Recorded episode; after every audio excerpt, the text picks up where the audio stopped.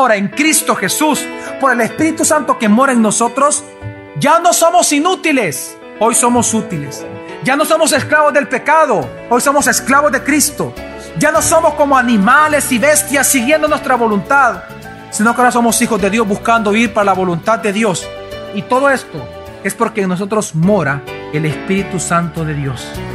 Bienvenido a Gracia y Verdad, un espacio donde aprenderemos sobre la palabra de Dios a través de las prédicas del pastor Javier Domínguez, pastor general de la iglesia Gracia sobre Gracia. En esta ocasión con el tema, ¿quién es el Espíritu Santo? Parte 2.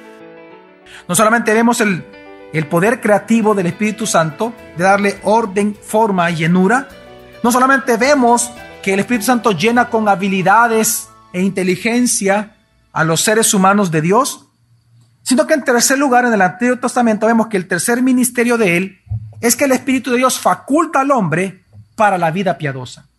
¿Se acuerdan ustedes que uno de los peores pecados registrados en la Biblia por parte de David fue meterse con Betsabé y mandar a matar a su esposo Urias el Eteo? ¿Se acuerdan ustedes?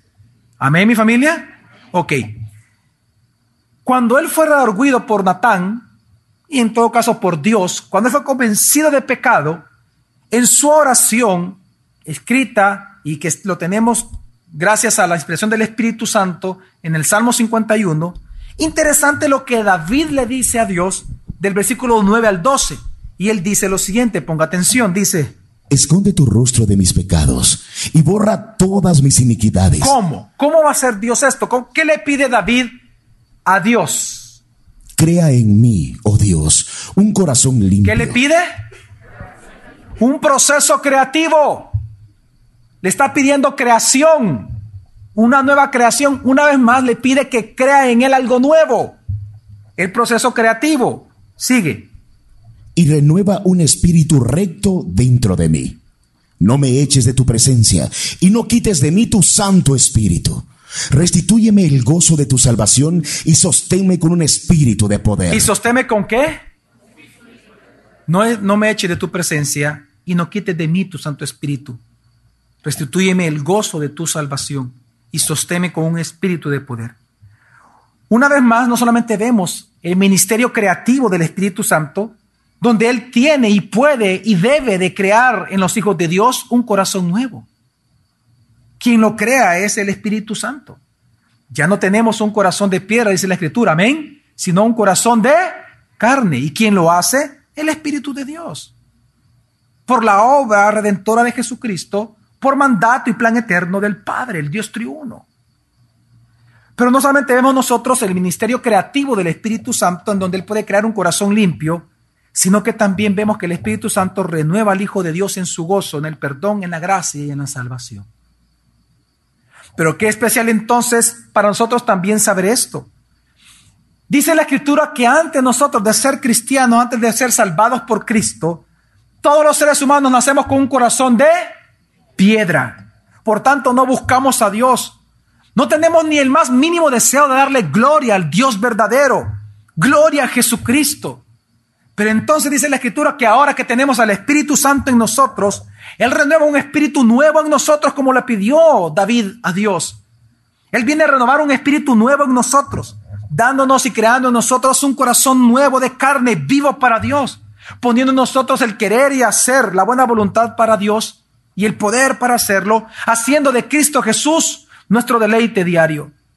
Y es lo que nosotros vemos que es el ministerio del Espíritu Santo en el Antiguo Testamento, pero también en el Nuevo Testamento en nosotros.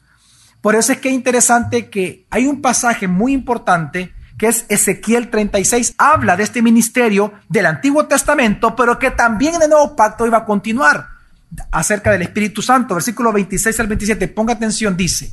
Además, les daré un corazón nuevo y pondré un espíritu nuevo dentro de ustedes. ¿Qué es lo que Dios nos iba a dar? Dice aquí, en este versículo, dos cosas. ¿Es el qué? Un corazón nuevo a los que tenemos corazón, teníamos corazón de carne. ¿Y un qué? Un espíritu qué? Nuevo. Ok, dos cosas. ¿Cómo Dios lo va a hacer?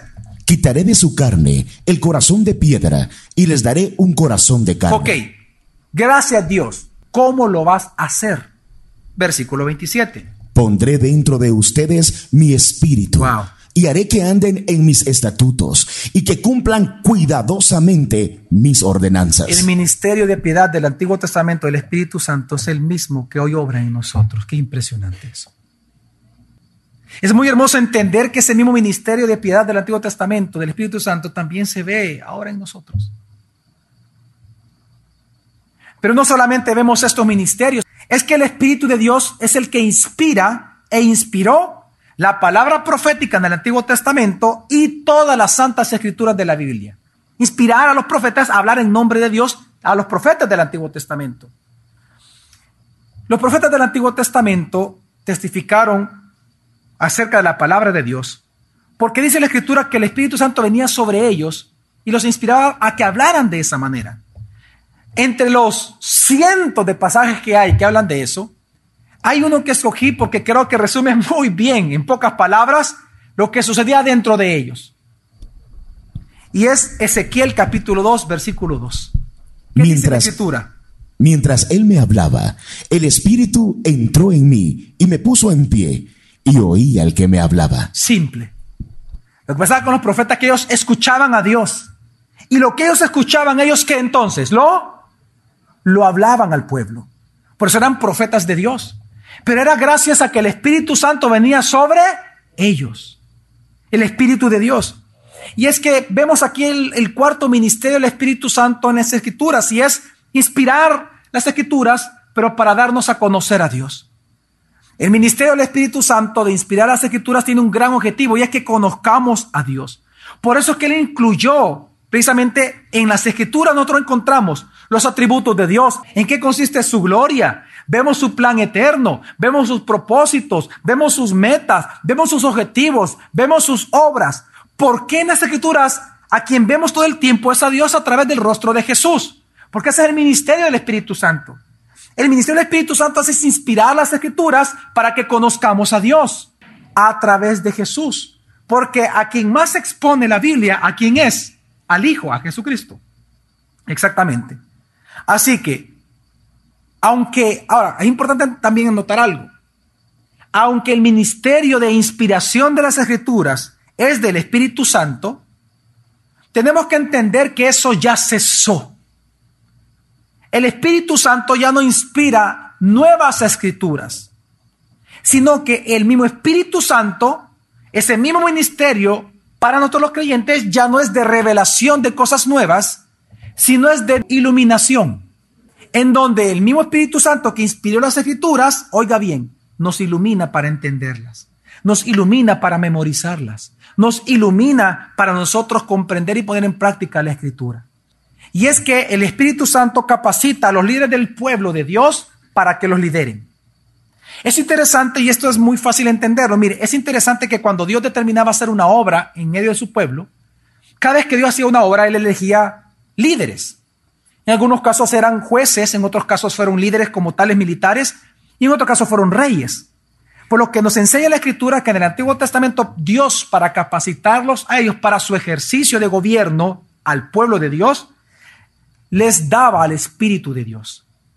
Por ejemplo, la Biblia confirma que Faraón reconoció que en José estaba quién? El Espíritu de Dios, dice la Escritura. Faraón lo llegó a decir, él lo dijo. Es aquí que yo veo que en José está el Espíritu de Dios. El mismo Faraón lo reconoció. Vemos que cuando Dios llama a Moisés para liderar a todo su pueblo, lo primero que hace es llenarlo con qué? Con el Espíritu de Dios. En el, en el, tiempo de los jueces, dice la escritura que cuando Dios manda a Otoniel a la guerra y él lidera en batalla a todo el ejército de Israel y logran la victoria, es porque Otoniel estaba lleno de qué? Del Espíritu de Dios. Lo mismo vemos con Gedeón, que antes de que Dios le enviara la guerra, lo llenó con qué? Con el Espíritu de él. También así vemos con Sansón, que cuando él tenía el Espíritu de Dios en él, ¿qué hacía Sansón? El hombre que más fuerte sobre la faz de la tierra. Cuando no tenía el Espíritu de Dios, no fue el hombre más fuerte sobre la faz de la tierra, porque residía en el Espíritu de Dios. También vemos que incluso del rey Saúl, la Biblia dice que él fue lleno del poder del Espíritu de Dios. Y por eso habló, y y profetizó, porque el Espíritu lo tomó a él para profetizar. también vemos que el gran rey David ha sido el más grande rey de todos los israelitas porque también fue lleno de quién? Del Espíritu de Dios. Ahora, qué especial es entender también este ministerio para nosotros los cristianos. Porque dice la escritura que antes de nosotros, de ser cristianos, desde que nacemos, nacemos muertos espiritualmente, separados de Dios. Y estamos tan podridamente muertos en delitos y pecados que la misma Biblia nos llama a nosotros inútiles. Nos compara a bestias de carga. Nos llamas asnos, nos llamas burros, nos llamas caballos desenfrenados. Nos compara incluso la Biblia en nuestra naturaleza pecaminosa a un animal en celo que se prostituye con cualquier animal que se le ponga enfrente cualquier macho. Es decir, que vive con pasiones desordenadas. Así somos nosotros sin Cristo los seres humanos. Pero Dios, pero Dios, en su misericordia y en su gracia, una vez nos salva en Cristo Jesús, deposita en nosotros el Espíritu Santo, en nosotros para capacitarnos, para poderle servir a Él de manera que Él pueda reinar en nuestra vida, pero también reinar en nuestra casa y ser glorificado todos los días a través de nuestros cuerpos. Por lo tanto, ahora en Cristo Jesús, por el Espíritu Santo que mora en nosotros, ya no somos inútiles, hoy somos útiles. Ya no somos esclavos del pecado, hoy somos esclavos de Cristo. Ya no somos como animales y bestias siguiendo nuestra voluntad, sino que ahora somos hijos de Dios buscando ir para la voluntad de Dios. Es porque en nosotros mora el Espíritu Santo de Dios, por obra de Jesucristo en la cruz, por voluntad del Padre. Por lo tanto, nosotros podemos ver una vez más que el mismo ministerio que se repite, que, que está en el Antiguo Testamento, es el mismo ministerio que está ejerciéndose en nosotros todos los días de nuestra vida por el Espíritu Santo de Dios. El día de mañana continuaremos aprendiendo más sobre este tema. Gracia y verdad con el pastor Javier Domínguez es una producción de la iglesia Gracia sobre Gracia. Puedes encontrar más recursos como este en nuestra página web graciasobregracia.org.